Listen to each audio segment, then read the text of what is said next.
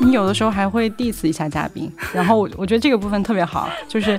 如果是真的在对话的话，就真的不是说啊我同意你，你说的真对。有的时候他说的就是可能你不同意，那你就我也表达出在来。diss 谁偶尔吧，偶尔也不是，可能不是很认真的那种。嗯，但我我是会有，就是有不同意了，我我的语气会表现出来。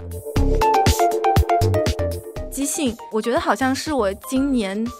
做这个节目，我觉得最惊喜的一期。觉得小老虎和剑崔他们不是我们平常熟悉交流的文学界的对象，但是他们给我很多的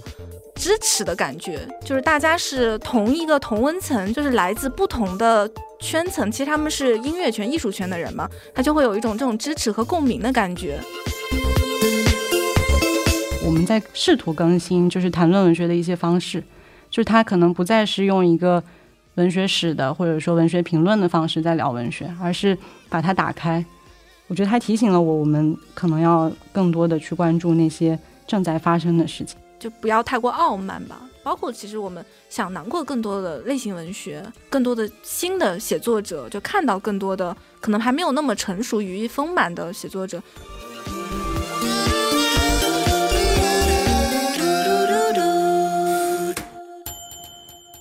欢迎收听跳岛 FM，这一期是非常特别的一期，也是二零二零年的最后一期。然后在这期节目里呢，我们要为大家揭开跳岛 跳岛负责人的神秘面纱。什么？大家好，我是跳岛的发起人和主理人猫弟。大家好，我是跳岛的忠实听众一夏。嗯，然后这一期呢，我们就想跟大家来盘点一下跳岛这不到一年的时间都做了些什么，然后也是请我们的两位跳岛的朋友，呃，以大家不同的身份来向大家讲一讲，就是这一年自己跟跳岛还有跟播客都发生了些什么。那我们先从猫弟开始吧。嗯，我们应该是从二零一九年开始关注播客，我是一八年开始成为一个播客听众的，比一下可能晚一些。然后当时我是在北京做一个就新媒体编辑，也是在出版社。然后我们有一个同事写了一篇推荐播客的文章，然后从那篇文章开始，我就开始了解播客。最开始也是听李如一的那个灭茶苦茶，然后很震惊，就是有一个媒介可以这样深度的去探讨一些话题。我觉得可能在微信公众号这个平台上已经变得困难了，或者说有人写，但是可能看的人越来越少了。所以也是从李如一的节目开始，然后后来听什么忽左忽右、声东击西，就打开了播客的大门嘛。然后来了大方以后，就是在一九年初的时候，我们做了一个节目叫那个大方 FM，就是有点试水的播客的意思。然后做了一年，就做的挺差的，也有一点就是因为这件事情，觉得那二零二零年我们是不是能好好做一个节目？因为毕竟本来就是一个很喜欢播客的人，然后也觉得可能出版公司或者说机构去做播客还是有一定的优势在，或者说有一些不同的东西吧。就经历了非常漫长的一个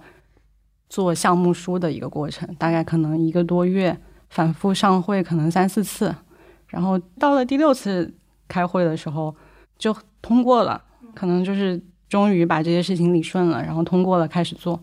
开始做了以后反而可能很顺利，包括从音乐到设计，我音乐不是用了那个上海复兴方案嘛，他其实是我很喜欢的一个那个音乐人。当时 JustPod 的那个制作总监就是说，可能我们是中文播客里面业务能力最强的一个节目，想到了要去用他们的音乐，然后就真的能联系上，然后能谈到这个版权的合作。后来可能就是越来越顺利了。嗯，后来就我们就找到了小李，就开始了正式的录制。第一期节目之后，其实觉得还挺不错的。一下，你是我们一上新你就开始听吗？对，因为我是一个还蛮资深的播客听众，我大概一五年左右开始听播客，可能现在听了已经五六年了。然后我最早的时候是听一些胡同电台，就类似大家可能到现在还在听的，类似日坛呐、大内啊，然后什么跟宇宙结婚。然后后来渐渐是听那个李如一 IPN 播客网络，然后他们旗下是比较垂直类的，像太医来了，然后闭上关，还有现在还在做的博物志，其实最早都是他们这个系列的。然后后来就是 IPN 可能比较散掉了，散掉之后，其实也慢慢去听一些偏知识分子类的这种播客，像刚才猫弟也讲了什么忽左忽右啊，然后随机波动，嗯，因为我自己本身是一个出版社编辑嘛，然后之前也在书店做过，呃，自己平时也写评论，所以就是呃非常关注那个中原创中文这一块，然后像大方也是我。嗯，很喜欢的一个出版品牌嘛，然后他们出的书一直都有都有在读，所以大方就是出品了一个播客之后，我肯定就是第一时间有留意到，然后就开始听了，然后就很喜欢跳岛。基本上因为跳岛是一个可能跟我工作、跟我日常生活、兴趣爱好都很密切的一个播客，所以基本上是听完了都会跟朋友讨论的一个状态。嗯，就下次你没有讨论啊，可不可以给我们看到？因为因为做这节目也还就感觉。就如果不知道别人怎么评论的话，会感觉有点孤独。但是其实我在小宇宙给跳岛写过好几次的那种长评，然后还挺第一一下。对对对，还挺多朋友跟我讨论的。就今年其实有非常多出版机构都在做博客了。嗯，确实好像在一九年底要想这件事情是相对困难的。然后大方真的是一个已经非常拥抱变化的公司。是的，对。然后我们做了这个，但今年像理想国也做了奶咖啡馆，然后。呃，活字做了活字电波，呃，前段时间是那个读客做了惊奇电台，其实越来越多的机构，我听说读库也要做，嗯，是吗？对，是会。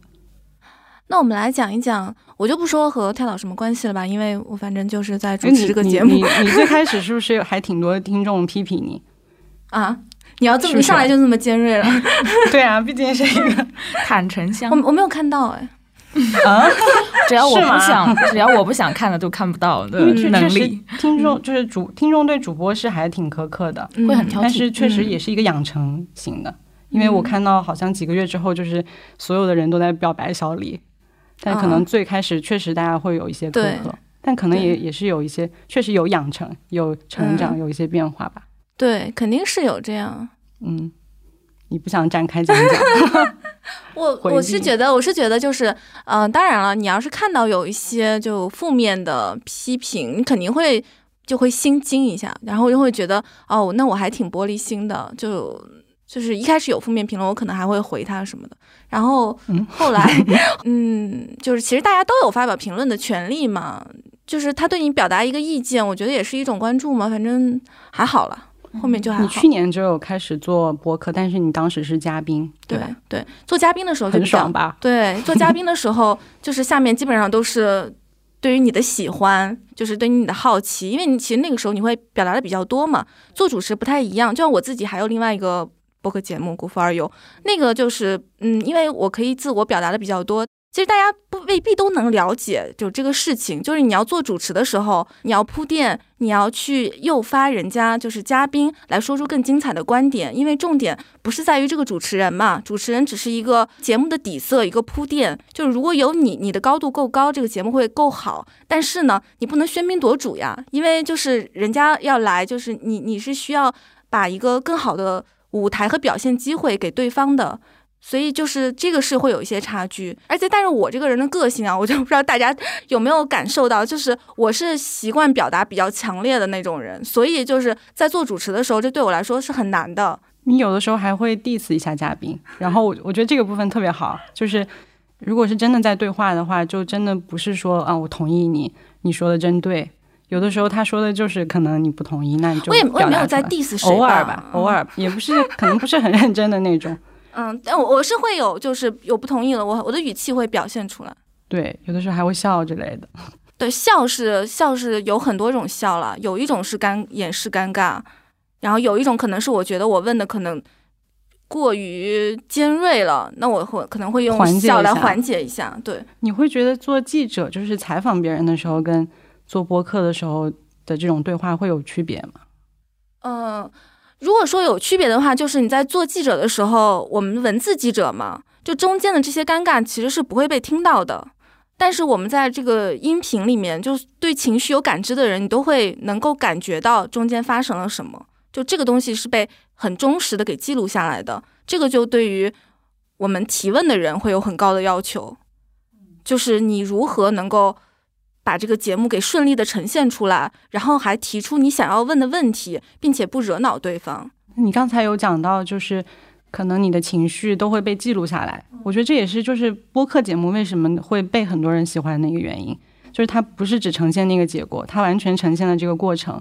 我们那个剪辑师说，就是他能够在剪辑的过程中感受到两个男女嘉宾会不会在节目结束之后加微信之类的，就是他能感受到情绪，但是他猜错了嘛？他大概是觉得就是格里克的那个李朝阳跟方商阳，啊，觉得他们有一些那种是吗？有一些所谓的打情骂俏，其实人家是其实人家是室友，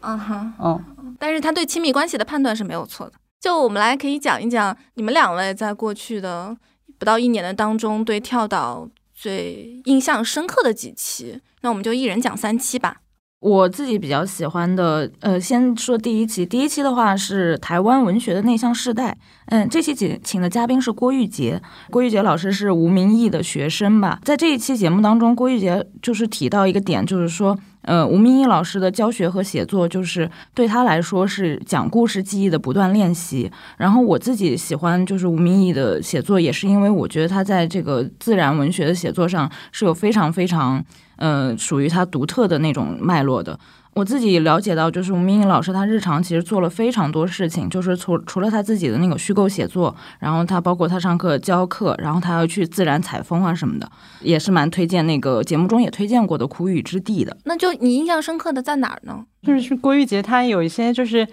亲历者的那个角度，因为其他人可能只是读吴明义的作品，但是他有一些跟吴明义的交往，包括他在台湾学习的那个过程吧，他有一些体验，嗯，对。而且好像就是这个话题，很多文学读者本来就非常感兴趣，但是可能在播客这个节目里面，他们很少听到过。然后我们做了这样一期，就是比较完整的讨论，非常多人喜欢。其实我当时想要做这一期，是因为瞄准了郭玉洁，然后我就想想找郭玉洁来做一期，然后我就想到说他和台湾文学的这个关系，我其实是知道他和吴明义的这种师生关系的，所以我就想。拿这个题目去问他，他肯定会来。然后我觉得他聊的果然很好，就是他有聊完以后，他说心力交瘁，讲了太多了，因为他准备的太好了，对，真的是把把自己能够讲的所有的都贡献出来了。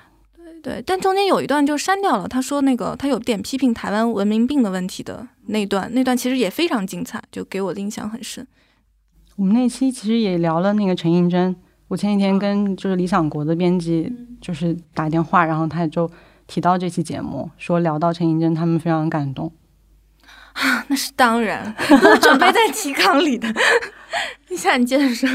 OK，然后那说第二期的话，第二期是以白夜为坐标这一期吧，就是请了那个翟永明老师，还有那个西山老师，西山老师，他们当时在白夜酒吧的时候提到了那个食品朗诵会，然后当时跳到有一天就是大家空耳听到了“食品”这两个字的时候，由于呃故事发生在成都，然后大家都会觉得是食物评论。嗯，对对对，你录节目的时候应该也也是以为是吧？犹豫了一下，能听出来。我对对，就是这个这个是其实就是一个技巧，就是当你不知道他说的是什么，那你就接着往下听嘛，接着往下听，他就说到了什么南方周末这些，那肯定就是时事评论、时政评论，对对对，不是实物评论，对对对。然后所以也是挺有意思的，就是百叶酒吧可能对于一代甚至几代文青来说，也是像一个乌托邦一样的地方。张永明老师亲自来讲他整个经历过的白夜酒吧的。其实，对对对，你是不是特别喜欢翟永明啊？对，他挺喜欢的，就是作为就很喜欢的一个女诗人。我们就是大学的时候，如果是中文系，肯定会学他的诗，然后也会讲到白夜酒吧。然后就是翟老师上节目以后，他可以用自己一个个人的经历，从二十多岁可能到四五十岁这样一个经历，就能串出中国几十年的一个文学史。我觉得这个特别神奇。而且我我印象最深的是，我觉得他。聊天虽然西闪他们说他很羞涩什么，但我觉得他聊天特别，他那天特别有表达欲的，嗯，而且特别幽默，就给人感觉就是真的如沐春风。反正那天我录的非常开心。他说什么？成都人特别懒，成都不出小说家，因为成都人特别懒。对对对，就就那个那期真的是印象很深，就感觉成都好幸福哦。然后第三期的话就是摇滚诗人 Y Y 与南京作家往事。那你是南京人是吧？对对对，籍贯来说，嗯，我我自己之前，因为我其实没有经历过吴雨清的那个同年龄代，然后也是听这种前辈啊，包括南京的一些文学圈的一些老师说他，然后因为他是什么南京地下音乐教父嘛，然后他那本就是书。嗯，我将成为明月的椅子之之后，就是在他去世之后，现在出来嘛，是一本新书。然后当时了解到，就是 Y Y 老师他生前身后这些事之后，然后其实我当时也蛮感慨的。然后我自己就是用南京方言读了一次 Y Y 的诗，发在一个书店的公众号上。然后他的那个诗里面有很多南京人很熟悉的地名。呃，什么陈贤街啊，什么静香河路、延陵巷、夫子庙、东大隐蔽，然后就是当你用那个方言，然后去读这个本地诗人的诗之后，那个感觉就是其实挺微妙的，自己读的时候都会稍稍起鸡皮疙瘩那种感觉。哦，那期我也是很感动，那是因为那个诗集我觉得特别棒。然后我觉得韩东他们的表达，其实在这一年以后，一年一年中的时间里，也是持续不断的给我影响。他们其实不是在那期，他两期一起录的，在这说那个中国现在其实还是一个儒林外史的社会。然后这个对我。就是特别有启发，就是后来我们再回来以后，就看到不断有新闻，什么就是高考考了状元以后，不是他那个骑马，然后到处走，还有他说的那个微信群里面，呃，就是很微妙的说什么恭喜谁谁谁获了奖啊，谁谁谁的可能论文发表呀，然后我觉得哇塞，真的还是一个 如林外史的世界，这个是对我很有启发的一点。而且其实我就说回来，我就觉得，就不管是翟永明还是韩东。还有后面于坚老师嘛，其实这个我们其实在做一个一个很很难得的工作，就是把这些当代的作家还有诗人他们的声音给记录下来。我记得就是韩东老师有讲，就是外外在世的时候，其实很多人都没有去读他的诗，然后他去世之后重新去看那个诗的时候，觉得有一点后悔吧，就是为什么没有在他活着的时候更多的去读他的东西？我觉得就是真的。有一种应该要珍惜身边这些真正在创作的人，这个我是特别感动。我听到那我就有点流泪的感觉。嗯，是，就虽然这一期还有翟永明老师那一期就没有很多，就没有像台湾文学的这种这么多的评论，就对大家来说可能互动点不是那么多，就评论不是那么多。但我总觉得就做这种记录还有对话是非常重要的。未来的人看来，我觉得也是值得看的嘛，因为这其实不是文学史里面的那种就一板一眼的技术，这真的是就是亲历者来告诉你它发生了什么。建议所有的中文系的对收听，在必读书目之外增加必听 跳岛的这几期节目。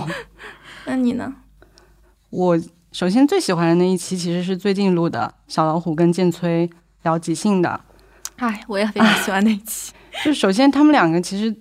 最开始都是我的偶像吧。几年前就还挺喜欢小老虎，从那个他的那个无人喝彩开始，觉得哇，这个人特别有才华。然后剑崔也是，就是今年听了特别多那个 Common FM 的节目，是我现在小宇宙可能第一、第二的一个节目。我觉得首先我们聊这一期节目，我们在试图更新，就是谈论文学的一些方式，就是他可能不再是用一个。文学史的，或者说文学评论的方式在聊文学，而是把它打开。然后，其实就像建崔在节目里说，可能在艺术最盛行的年代，没有那么多文学和电影跟绘画这样的一些区别。那我们其实可能也在做这样的尝试。我那天就是录完节目回家，就是晚上他们给我发的录音嘛。我一开始就是在家里爆笑，什么小老虎跑到别人公司门口就随便开始 freestyle，就觉得太好笑了。就一开始在大笑，然后后来我就我有一些很震惊的地方，就是我觉得他们的语言面貌是令人震惊的，就是他们在用声音做创作。我会觉得有的时候我的口语就像一个小学生作文，而人家是作家在写，就是有一点这样的类比。然后。他们其实，在节目里面批判了很多现象吧，比如说贴标签啊，或者所谓的跨界合作，然后没有回应当下的那种比较抽象的创作等等。然后我那天听完以后，就是睡前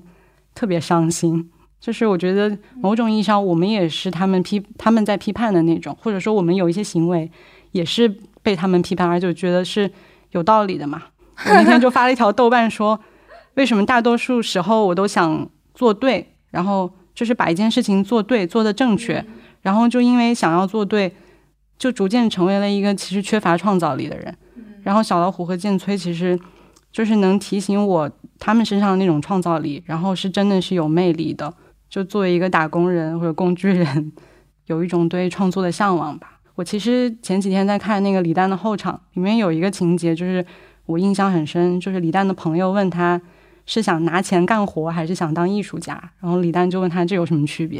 然后他朋友就说标准不一样，因为创作会带来自己的标准。我觉得这一点就是我会在这两位嘉宾上看到很明显，就是我不再需要去接受这个社会告诉我这件事情应该怎么做，或者对这件事情应该怎么看，艺术家可以有自己的标准。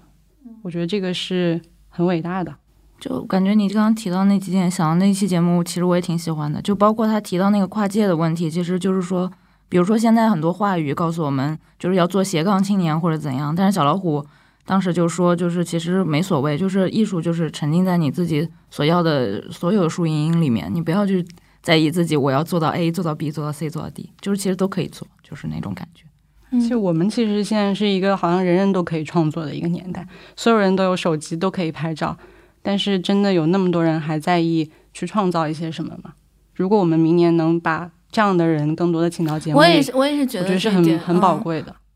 然后诗歌那期节目我也很喜欢，就是胡桑跟思荣他们聊就是诗歌的京剧阅读的。最开始好像是小李说，就是 BBC 出了杜甫的纪录片。然后陈年喜出了诗集，然后我们可以聊一期诗歌的节目，然后我们就讨论要从什么角度聊嘛，就想到其实现在在互联网的时代，大家传播一些句子好像变得更容易了，那我们对诗歌的阅读或者说喜爱呢，是增加了还是有所损失？所以我们就在谈论这样一个话题。然后我们其实最开始会觉得诗歌是一个蛮小众的话题，但这一期很受欢迎。对，现在是现在是我们播放量 top 五的节目，就。还挺震惊的，然后因为前段时间也在征集大家对跳岛的评价嘛，然后就是 Nice Try 的主播文森特，他有说一个就是跳岛是敢于严肃的探讨文学，然后九九读书人的那个编辑索马里他说，我们恢复了谈论文学时应有的热情和准确，所以我现在就在想，这一年做下来就是跳岛做了一年，其实我们好像没有做一个。多么特别的事情，但是谈论文学本身，因为在这个时代里面可能是很少见的，所以我们做这件事情，它就是有一定的价值。我对师哥的那期印象也很深，但其实还是我们前期在试探嘛，就是各个方面都试探一下，然后，而且我们也其实也不知道，就是司荣宇和胡桑会聊成什么样，因为之前看胡桑的。讨论都是比较严肃一些的嘛，他的创作也是很严肃的，但是那期还是有一些意想不到的火花，也回应了当时很多问题，因为当时正好是有北岛的那个事情出现，就是北岛在豆瓣上写诗，然后被人骂到关评论区啊，还有就是当时是有一一系列的事件爆发，然后正好我们都回应到了那些问题，而且好像还有同题吧，是吧？和那个和另外一个电台好几个，好像 A B C 也聊了，就是那个。初学者电台也聊了诗歌，然后日坛也聊了一期，是吗？好像是跟文珍聊了一期诗歌，但是就是跳到那个关于今年诺诺奖得奖也是女诗人得奖，格里克的那期，对对对，所以你们格里克那几期也都挺好听的，那期也很神奇，就是因为钟娜她在美国嘛，然后她她之前应该是在纽约客工作，整个人是一个非常文学的人。然后他就是在就是诺奖颁发前两个月就给我提，他说他要做一个关于美国当代诗歌的选题。我说这个可能有一点困难，就是大家连美国的传统诗歌都没有读过，没怎么读过吧。然后你要讲当代诗歌，可能大部分也没有译本。我觉得前瞻性啊，稍微有一点对于国内的听众来说，可能会就是要铺垫的东西特别多嘛。结果。格里克得奖了，然后这个选题就顺利的出来了，而且他们三个都在美国，然后其实某种意义上，他们在这个事情发生的现场，他们一直在美国的文学界，特别是方商阳跟李骄阳都在诗歌界，所以他们其实带来了就是一个现场的，也是那种一手信息的那种感觉。嗯，看到好多人在赞美方商阳的对表达，他其实有稿子的哦。因为他他就是用英语创作了，然后也完全我觉得是就是可能英语有点像他现在创更常使用的语言，所以他上跳岛的时候，他有准备一份中文的稿子，对，很认真。然后呢，还有吗？然后我就说几期其实是比较像的，就是钟娜跟祝宇杰聊简奥斯汀和萨利如尼，田丰跟张博聊启不怀归和回归故里，马林跟李灿聊托卡尔丘克和安吉拉卡特。然后这几期节目，我觉得有一些跳岛的精神在里面，就是我们在设置话题的时候，都用了一些比较文学的方法，然后把两个可能大家平时没有那么会放在一起的作家或者文本，让他们去形成一些对照，然后建立一些联系。我觉得这个可能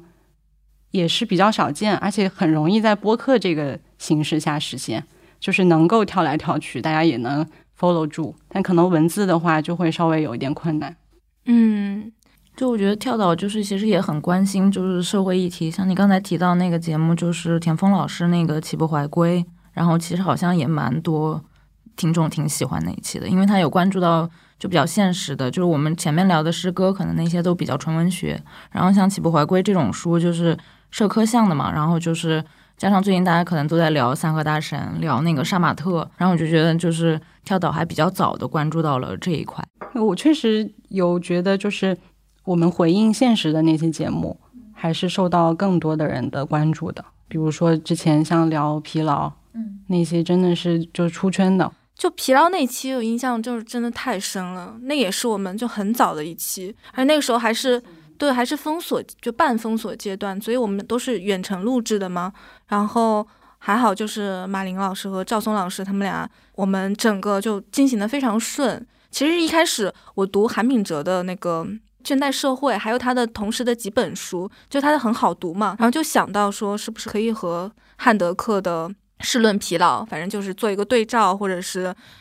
正好是多几个文本为基底来讨论嘛。其实我们很多节目都是这么做的。然后赵松老师和马林老师就是把这个问题聊得非常。透，然后中间还有一些金句，就马林老师说啊，也是引用的嘛，就是我们的欲望是三角形的欲望，是拉康说的，然后我们是欲望着他人的欲望，好像这个点就戳中了很多人，然后就很多人在下面就说，是啊，就觉得自己在持续的自我剥削，然后也能持续的就是像永动机一样，就是持续的自我压迫，对，害怕成为消费的对象，对，然后就一直陷入其中，对，所以我觉得这个就是一个非常。非常好的一个意义，就是让大家关照到了自己的生活。嗯嗯，文学好像能够跟现实，我们日常生活有更多的互动吧。嗯，哦，就刚才说到那个，我觉得好像是我今年做这个节目，我觉得最惊喜的一期，就是即兴。觉得小老虎和剑崔他们不是我们平常熟悉交流的文学界的对象，但是他们给我很多的。支持的感觉，就是大家是同一个同温层，就是来自不同的圈层。其实他们是音乐圈、艺术圈的人嘛，他就会有一种这种支持和共鸣的感觉。然后建崔在中间不是说了很多，呃，音乐界的人和文学界的人的本来就是生长在一起的这样的往事嘛。那 Bob Dylan 他们和那个金斯堡的交往，然后。我也是顺着这个思路，后来就想到了一个我非常喜欢的一个作家，叫 J.G. 巴拉德，他的嗯《摩天大厦》是一个小说集，世纪文景原来出的。然后这个人其实是影响到了后朋克和新浪潮 Joy Division，然后 Joy Division 这个乐队又影响到了我今年夏天非常喜欢那个乐队，就是大波浪乐队。然后这个其实是一个时间和空间的回环，让我觉得非常的奇妙。就是这个再一次证实了音乐和文学它本身就是相密切相关的。可是，在做这个节目之前，我还没有那么强烈的感受。我觉得，就是这是一个非常好的范例和启发。就是在做完这个这期节目之后，我就多了一个视角和一个滤镜去看待这个事实，我觉得就很棒，就开启了一个全新的角度。对，这个是对我来说非常有启发的，因为之前我可能就是想着我们就是顺着历史来聊一聊六十年代啊，什么摇滚啊，嗯，垮掉的一代，就是这些，其实大家都是知道的这些东西，我想就拿到节目里来聊一聊。但是后来就是给了这方面的惊喜，还有跟我讲到那个孔雀嘛，就是蛙池乐队的孔雀，因为这个也是我非常喜欢的，但是我没有想到就是他们可以有。这么近距离的接触嘛，就是他这么近距离的接触乐队，然后那个乐队主唱如此近距离的去接触了东莞女工，这些都是我之前没有想到的。我觉得也是一个交谈的意义吧。如果我在书本上或者只是听音乐，我是永远不会有这些经验的。然后我们说一说何伟吧。嗯哦，哦这两期太棒了。何伟，你作为听众，你有没有什么觉得很好奇的地方？那期节目，嗯，今年来说，我觉得何伟他其实是一个，从我角度来说，我觉得是一个很公允的人。他其实会看到很多就是不一样的面相，并不是说他是一个只是一个很冷峻的观察者啊，或者怎样。我是觉得可能是通过跳岛这两期何伟节目，觉得他更有趣，或者说更丰富。可能是因为他一手的讲述这样子。嗯，有感觉到何伟最近一两年的变化，这点可能还是比较明显的。他会愿意去，更愿意去接触体制、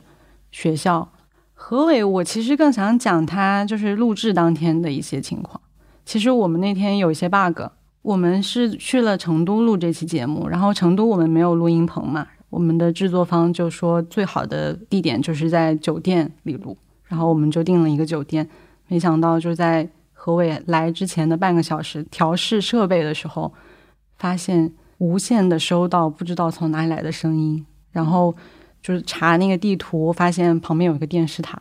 所以就是完全收到了电视塔的声音。最开始是很很焦虑的，就是我们制作总监在电话的这头咆哮，因为他他在上海，就咆哮你们为什么还没有处理好这些？然后这个时候何伟已经来了，其实会有一点紧张，就是觉得那么可能那么大咖的一个人已经出现了，然后我们还在处理这种 bug，对，但是很感动，他聊了三个多小时，完全没有休息。真的是一种很敬业的状态，就是在三个小时过程中没有任何游游离的地方，真的是从最开始到结尾，他都是很认真的在交流。他是骑自行车来的，你还记得吗？戴了一个头盔，对他戴了一个头盔，然后背着一个双肩包，然后他的包里面放着书、笔记本，还有他的头盔，但是他把那个是这样塞进去的。我就记得他那个包也是看起来有点旧，我们就说你怎么来的？他说很近。就是是不是？他说他所以他骑车来的，然后那天还特别热，因为是八月八号吧，我记得那天成都那天就超级热，然后我们约的是下午的时间，然后他就骑车，然后整个人就是红的嘛，红的加风风尘仆仆的感觉。他那几天特别累，就是他刚好好像是前三天交了《纽约客》，就是后来发那个疫情的那篇文章，就在我们录完节目的下一个周一，那篇文章就是关于疫情的。就发表了，然后其实就是在我们录节目的前几天，他就一直在接受就是《纽约客》的那个 fact checking，对对对，就非常累，因为有那个时差，就觉得真的很敬业。对他，所以耐受力还是很强，就跟我们三个小多小时。后来之后不还是去吃饭了吗？和翟永明老师，对 他们。然后我们那天也很辛苦，我们那天也是下午三个小时完了以后。晚上录的翟永明老师那一期的节目，翟老师陪我们聊到十点多。对，那天，嗯，那但是那个何伟那期有一个遗憾啊，就是我们其实本来是想邀请张同和一起的，但是他没看明白，是不是他没看邮件还是怎么？我觉得他真的是那段时间就是工作特别忙，他其实没有仔细看我们要让他干嘛。他来了以后就是乖乖的接受一切那种感觉。是。后来就想是张栋和也是值得我们单独再邀请一期的，不是作为何伟的妻子，是作为写作者本人。他们节目里面也聊了他们两个写作的一些区别，我觉得这个也挺有意思的。对，这个是以前没有太关注到。是，就还有一个小的花絮可以跟大家分享一下，就是我们在最后他还给我们看他手机里面的女儿的照片，你记不记得？他的女儿也到了中国来了吗？然后跳芭蕾舞的照片吧，就很可爱，就粉红色的裙子，然后两个女儿就问我们说：“你们看是不是像意大利小孩？”就是那时候他就是他是他是有意大利血统嘛。然后那天他给我们推荐的呃，那不勒斯四部曲。对，就是《那不勒斯四部曲》，我就想说，这不就是他的两个女儿吗？就是两个女儿也是两个有意大利血统的小小女孩嘛，就是其实是和他推荐的书也是有关系的。听说他两个女儿也是特别爱读书，已经是读特别多大部头了。嗯，因为家庭环境在这里。别的你有什么想说的吗？呃，其实还有一期是张爱玲在美国那个，因为今年正好是。爱玲爱玲年就是张爱玲 诞生诞生一百年，真的不是烂梗，其实是是张爱玲粉丝真的是是会嗯就知道这个梗嘛。然后其实我最近就在读那个映客那个文学杂志呃回溯张爱玲很多以前的那种资料，然后就发现一九三零年代的时候，张爱玲在那个上海圣玛利亚女校的时候，她其实刊登了她第一篇英文处女作，就是嗯，当时跳岛这期节目是说张爱玲在美国，因为好像张爱玲晚年国内还是关注比较少，大家还是。更愿意关注年少成名那个时候的张爱玲，然后她晚年的很多生活是这期跳岛节目去回顾的，然后我就觉得跟我最近阅读就是有对照上，然后就是说，其实她从很小的时候已经心里有希望在西方成名，所以她就是很小的时候就进行了很多英文的写作啊什么的，觉得自己的耳朵听到的播客和自己的阅读其实是常常会交相辉映的，就是还挺。妙的，然后另外就是类型文学吧，就是请了石晨老师，然后来聊推理，这个好像还是目前相对较少在播客里面听到的，就是这种嘉宾。嗯，但我我觉得今年确实我们还是挺关注所谓的类型文学。其实作为一个文学播客，可能大家印象中会就是对他有一个刻板印象，你们就聊文学小说呗。那我们其实有有一点自己的态度吧，其实没有那种。所谓的文学小说和类型小说那么强的分界，我现在看到很多就是所谓的文学小说的作家，他们也在尝试科幻，而且其实本来就不存在这样的界限，对吧？呃，那顺便插一句，就是我们那个那期聊。斯蒂芬金呢，其实效果也不错的，因为就是我有听到朋友说，就虽然可能在大众面相上大家没有那么多评论，但是有朋友有就是媒体圈的朋友就说就很喜欢，就专门聊斯蒂芬金这样一个其实影响很大，但是主流文学圈可能不认可的这么一个作家。对啊，你们说到他就是什么没有桌子，我天哪，我要要哭了，太惨了。那我们就接下来聊一聊。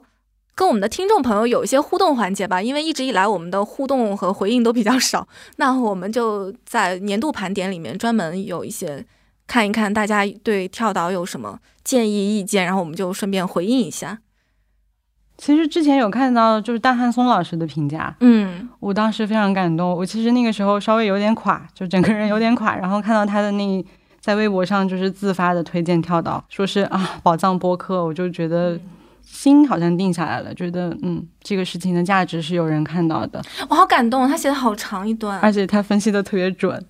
就是说一个文学播客需要什么什么。然后其实有一个听众就是转发了大汉松老师的这一条，他是说，呃，听跳岛让他意识到自己离活的文学还挺遥远的，基本上一个嘉宾都不认识，而且可能是专业原因会对当代的写作者很挑剔，总是忍不住对标经典。总之是一个特别傲慢的读者。我其实看到这个时候，我我突然意识到，我我之前也是这样，就是我也是中文系毕业的，然后在读中文系的时候，也是只读经典，因为中文系其实也是相对来说是只学经典，在课堂上或者课后很多讨论也是就是在局限在文学史上，然后一直对文学有一个迷之标准。嗯，其实对于很多普通读者也是这样。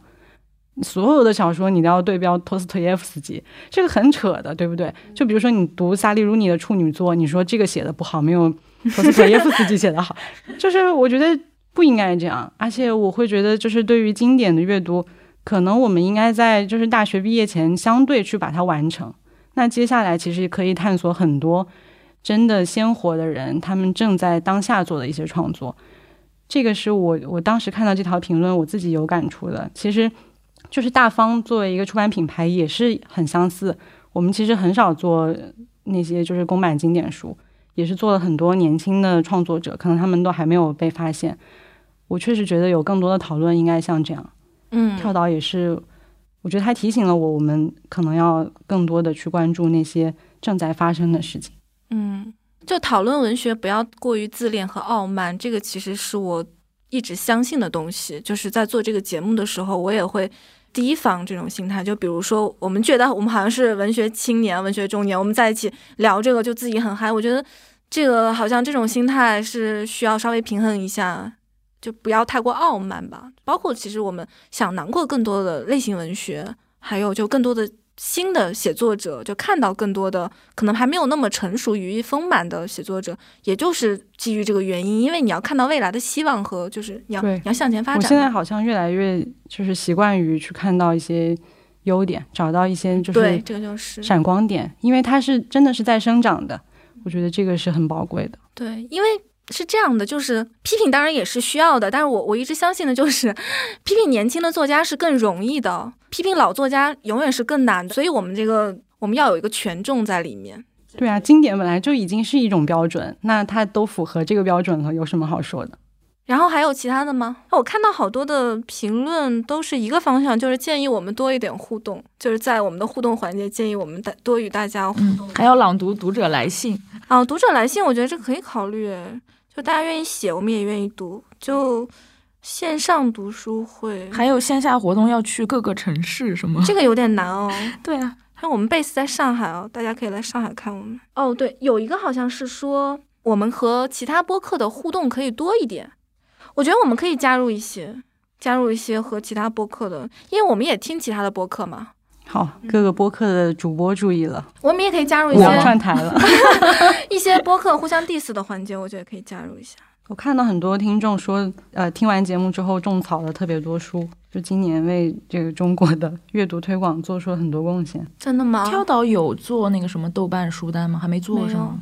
希望听众朋友能帮我们做一下做。一做，是这？其实就是希望大家听到节目之后会觉得这些书有意思，而不是觉得啊、完全听不懂，好恐怖，好艰深，就是要离这些书远一点。这个是我最害怕的。我还是希望大家嗯能够建立起对托卡尔丘克或者安吉拉卡特的兴趣，就是兴趣还是才是最好的入门老师嘛。那大家的意见我们也可以讲一讲嘛，就是不是有说我们离生活比较远啊？就是说，有人说希望能做更多离生活近的，他没有直接说我们远。委婉的是吗？我会觉得，比如说会关注现在年轻人的困惑，但是也许不再是顺着以往的不管是媒体或者什么的方式去谈论它。我希望就是文学能开辟一个路径，就是我们以前认为好像只有这样一种选择，但是在文学的不管是创作者身上，还是说在一些故事当中，我们其实试图去找到一些别的方法或者道路。那个听众他是觉得租房那一期就更加贴近生活，是不是？我看了他的评哦、论，对他挺喜欢租房那一期。但是觉得因为租房其实是讲故事嘛，没有很对对多的这个也有人说，就是嗯可能以往听到很多对于租房的讨论都是观点性的，但这个其实用一个故事去讲，我们也没有说这件事情到底要有一个什么结果，但是这个叙事让人觉得有意思。而且那整个故事都很惊悚，很抓人。真的，那个房东太太从坟里出来的时候惊了。但是也有人讨厌嘛，就是说太恐怖了。这我也没想到，我我不觉得恐怖哎，我觉得我觉得这故事其实很多含义是吗？对、嗯也有很多人说，我们应该更加垂直在文学领域，不要出哦是吗。就是两边都都有真的啊真的嗯对不住大家。只能做更多节目，满足不同听众，就是能做的努力就是。我觉得是啊，是要跟大家有多一些互动和交流。所以你觉得线下活动这种实行起来有难度吗？其实还好，嗯那如果我们要做的话，能做成什么样的呢？试读 那也没什么意思吧？还是要想要想到比较好的点子才开是，始做那你说我们也做一个什么跟大家的交流会这种，可是交流什么呀？呃，书展的时候做，其实在上海做了一期线下活动，然后当时有请小老虎来 freestyle，哦，那期我没去嘛，唉，太可惜了。所以我们之后也可以搞一搞什么。我其实想做一些就是城市漫步，啊，这个其实能够在就是我们的嘉宾能够在一些故事，包括可能对一些这个地方跟文学发生的关系的角度，带我们进入一些。这个感觉实施难度更大哎。其实那个市政厅一直在做、这个，我知道有人在做这个，嗯，需要一个很好的导览，他可能对整但是个的我们的嗯可以啦，就是线下活动这个，我们可以明年想一想。你们那个就是自由潜水这个节目还挺这个栏目非常受欢迎，嗯，不知道是不是播客听众还是真的就是主播的粉丝，啊？很希望就是听到你们三个一起聊。真的啊？对，我怎么不知道？你 没有发现那一期的播放量就是在小宇宙现在是接近何伟那期节目吗？嗯，我觉得是，就这种比较轻松的，我们也可以考虑多做一些。变成一个常设节目。对，现在就是考虑这个就常设了，而且我们人可以换，也不一定就我们三个人嘛。你们也可以来上。我也在想，是不是大家对就读书类的分享还是挺有需求的？是不是选书还是有一定的困难？我们在出版行业可能就是因为 麻木了很多，是。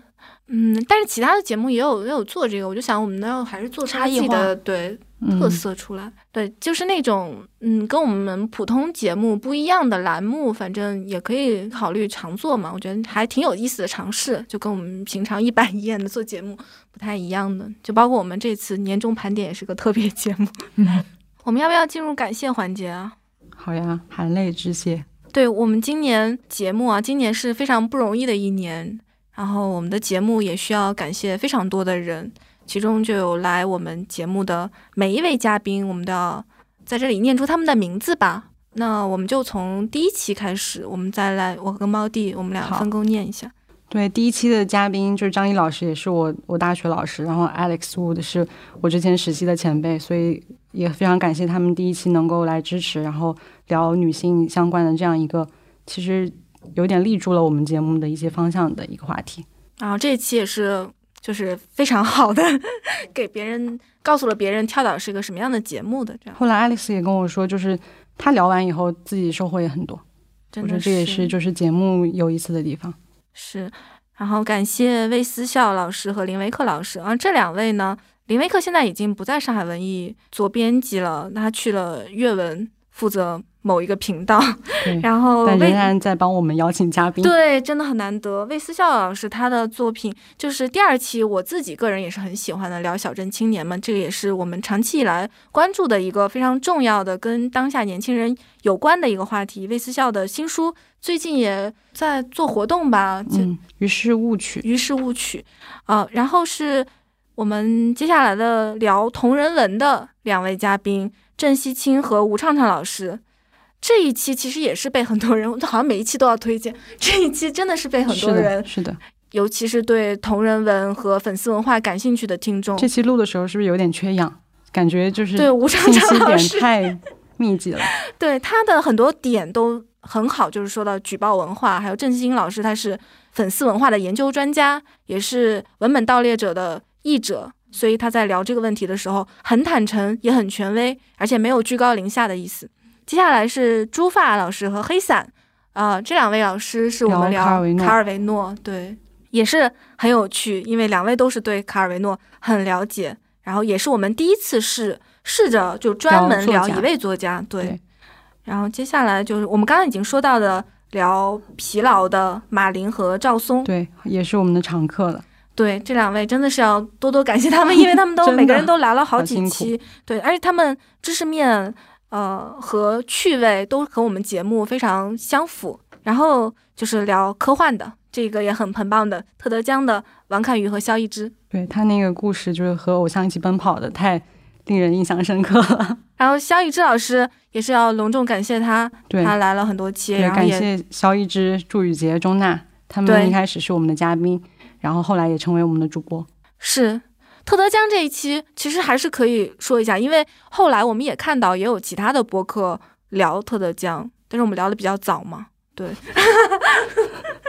祝宇杰和钟娜就是我们一开始一起聊的萨利鲁尼，萨利鲁尼对，录的很早，然后放出来是在那个就是普通正常人、普通人 normal people 出来的时候，对，正好是赶上了那个时候。对，故乡来的时候我们是录那个自然写作。嗯，对，故乡和肖一之两位一起聊自然写作，其实是说我们在隔离状态下，有些城市被迫的进入了一个自然状态，就像有野猪在桥上跑。当时国外有一个风潮，就是在隔离状态下重读呃梭罗的《瓦尔登湖》，然后就是在这个灵感的启发下，我们疫情期间大家都在玩动森。对对对，这个故乡是动森资深玩家，跟我们分享很多。故乡也是期待他多来直播观鸟什么都，觉得很对，特别有意思。因为他们俩都真的是很关注自然，很懂相关的内容。然后是张玲玲和林子仁，张玲玲是林威克介绍来的一位嘉宾，嗯，也是一位作家。这一期就是聊主妇文学，坡道上的家，从第一期节目衍生出来的一个话题。对，这一期也是延续了我们的性别视角。也是有点专门聊一位作家了，角田光代。角田光代，对。接下来就是刚才说的胡桑和丝绒允。胡桑老师也是后来上了好几次节目，我觉得他表达欲特别强，然后真的是非常清晰，说的很好。对，嗯司荣宇也是，他的当时给我们举的那个例子太逗了，就是有一些粉丝应援偶像，然后引用他的诗，结果把他的名字也放进去了。对，思荣真的是很很厉害的人，就是他其实，在一条工作就是工作强度特别大，但是嗯就经常跟他在一起玩嘛。他是那种吃完饭以后马上就打开电脑开始写诗的人，能够嗯真的去坚持创作，可能很宝贵。嗯，接下来就是也说到了类型文学推理小说的郭佩文和石晨，这是两位其实是不同类型的推理小说家，一个是位本格一个是是本格，一个是社会派社会。对我这是有形成了一个非常有趣的映照，而且两位都是年轻人。然后也是刚才提到的台湾文学的这一期，郭玉洁和王小平两位分享了台湾文学，一位是比较切身的经验，另一位是他的研究经历。这个也是为我们打开了台湾文学的一扇窗户吧。接下来是黄玉宁和于适，对他们聊了关于翻译的话题，两位都是非常资深的译者，然后我觉得就是读者对翻译也是有很多迷思，然后在嗯这期节目里面就展开聊。印象很深于是说，就是其实很多译本它有时代的痕迹嘛，比如说对一个东西的，就是命名是不一样的，就是其实从不同的译本中可以看到这个时代的变迁，其实很有意思。沈宇是和马林老师聊那期读书的方法，阅读的门径。这期其实想起来有点抽象，点击量也不是很高，但是这一期我觉得聊出了很丰富的东西。好像是做到二十期节目的时候，觉得我们是不是来做一个更就是更全面一些回顾，然后跟大家讲一讲就平时在聊泛用型平时在聊具体的书，对对但这期就聊聊读书。读书方法。这样那期他们的例子很有意思，因为我觉得沈宇讲话就是有一点，就他他举出来的例子。他整个人的气场和风格都给我留下了很深的印象，我觉得很有意思。但是他好像不是很想再上节目了，是吗？是吧？然后是我们去南京的两期，就刚才说的外外的，还有做寒冬的五万言的，是我们三位嘉宾在一起聊了五个小时，然后我就吸了五个小时的二手烟，但是我就不能打断他们，我觉得让他们吸烟可能是一个更松弛的状态，所以就让他们吸烟了。然后寒冬、曹寇和李黎，然后感谢这三位，然后他们也是有以自己的特色定住了南京作家这样的一个印象，嗯。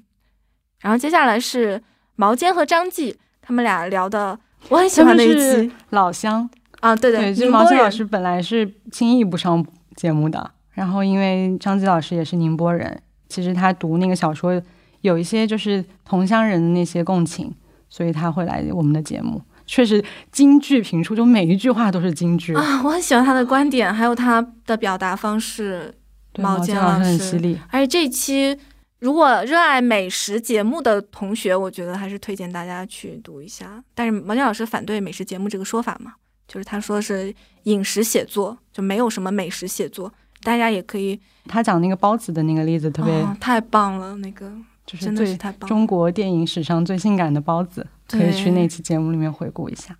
嗯，然后是那个欧宁和吴起。其实我们这期聊的是文学杂志嘛，然后也在最开始说跳岛是一个呃可以听的声，就是文学杂志。我也是在筹办跳岛的时候，其实回过头去看天南，我会发现天南做了很多，就是现在看起来真的是非常超前的事情，所以很敬佩他。然后吴奇做单独也真的是影响了很多人。孔亚雷和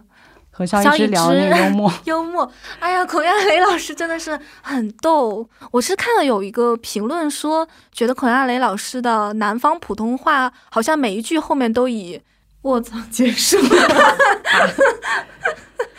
那天他们表达欲非常旺盛。那天很热，然后我们录完以后就去成都了，你记得？对我记得很那个时间要卡的很准嘛，因为后面他们就说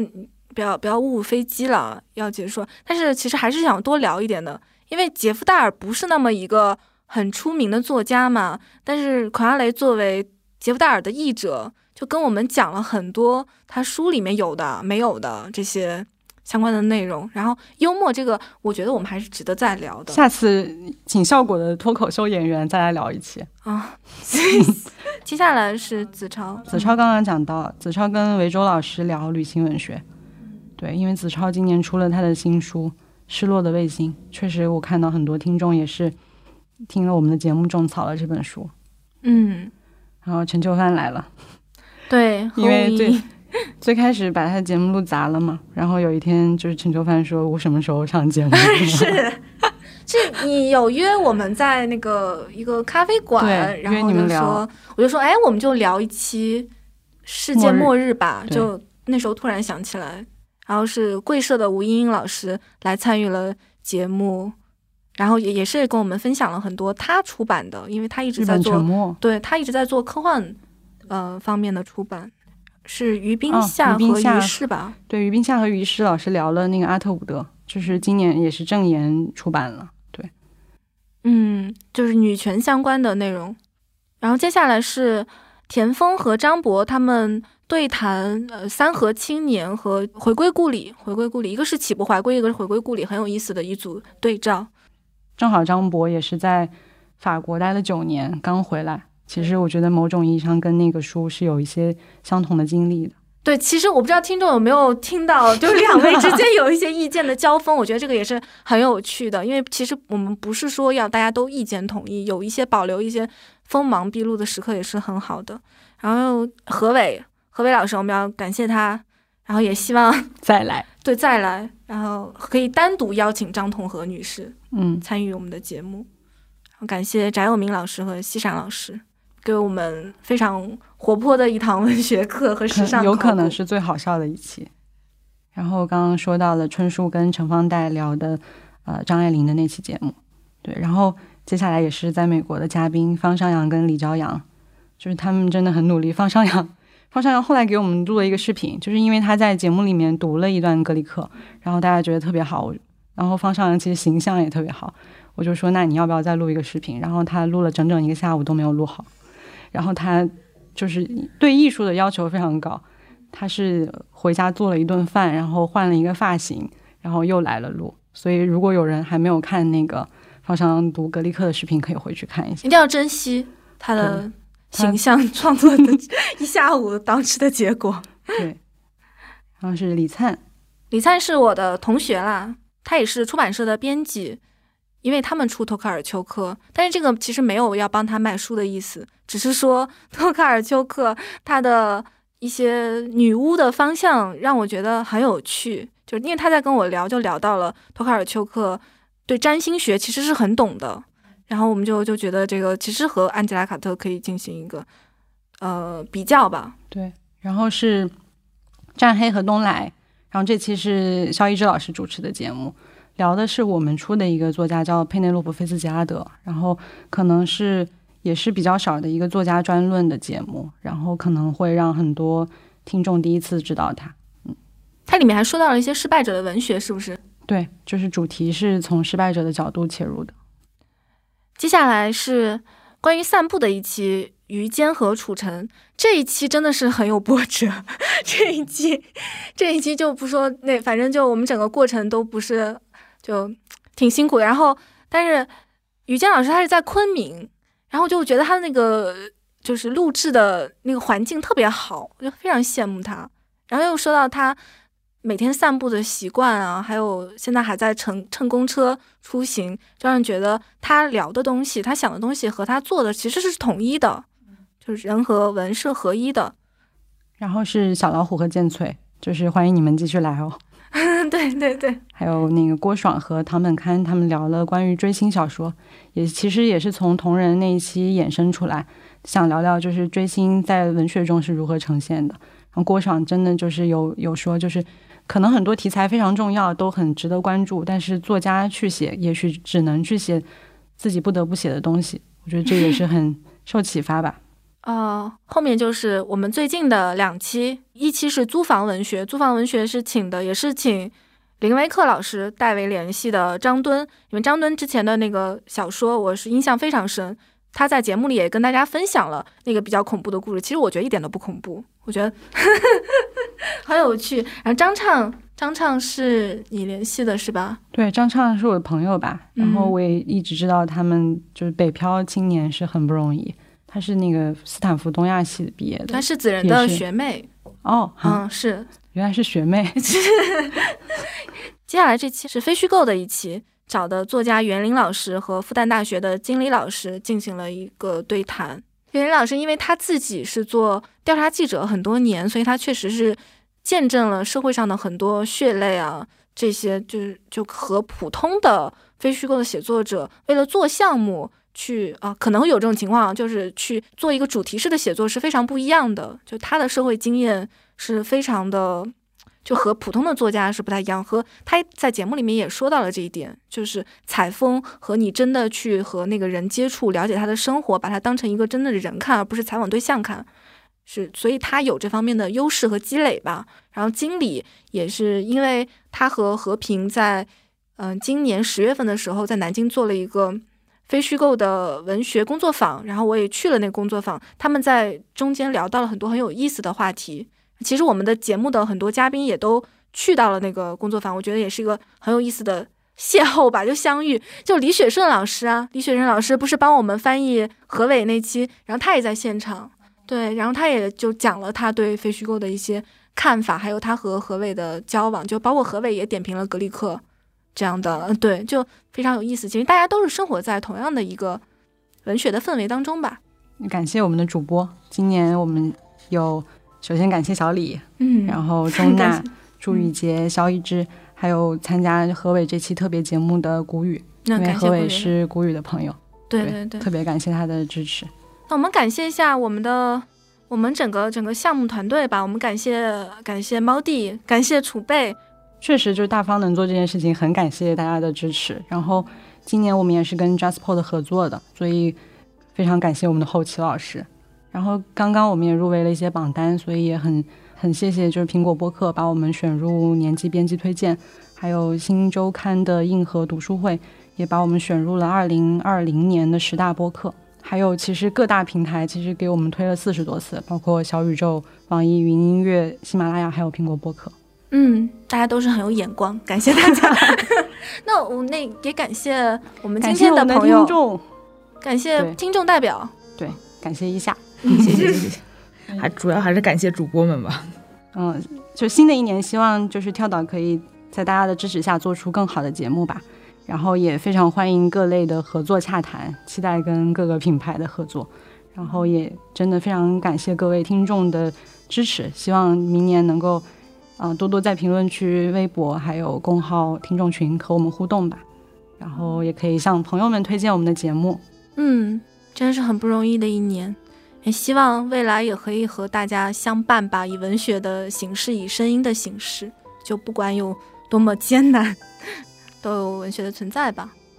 我觉得听众也会非常期待，就是一年又一年跳岛陪伴啊，希望有，一定会有。呃，我们的年终盘点节目就要跟大家说再见了，然后也感谢。非常特别的两位，一位是我们的负责人跳岛的主理人，然后另一位是我们跳岛的听众，然后也自己也是一个播客的主播。对，谢谢大家，谢谢谢谢猫弟，谢谢年的支持啊，谢谢谢谢小明年再见，拜 拜拜拜。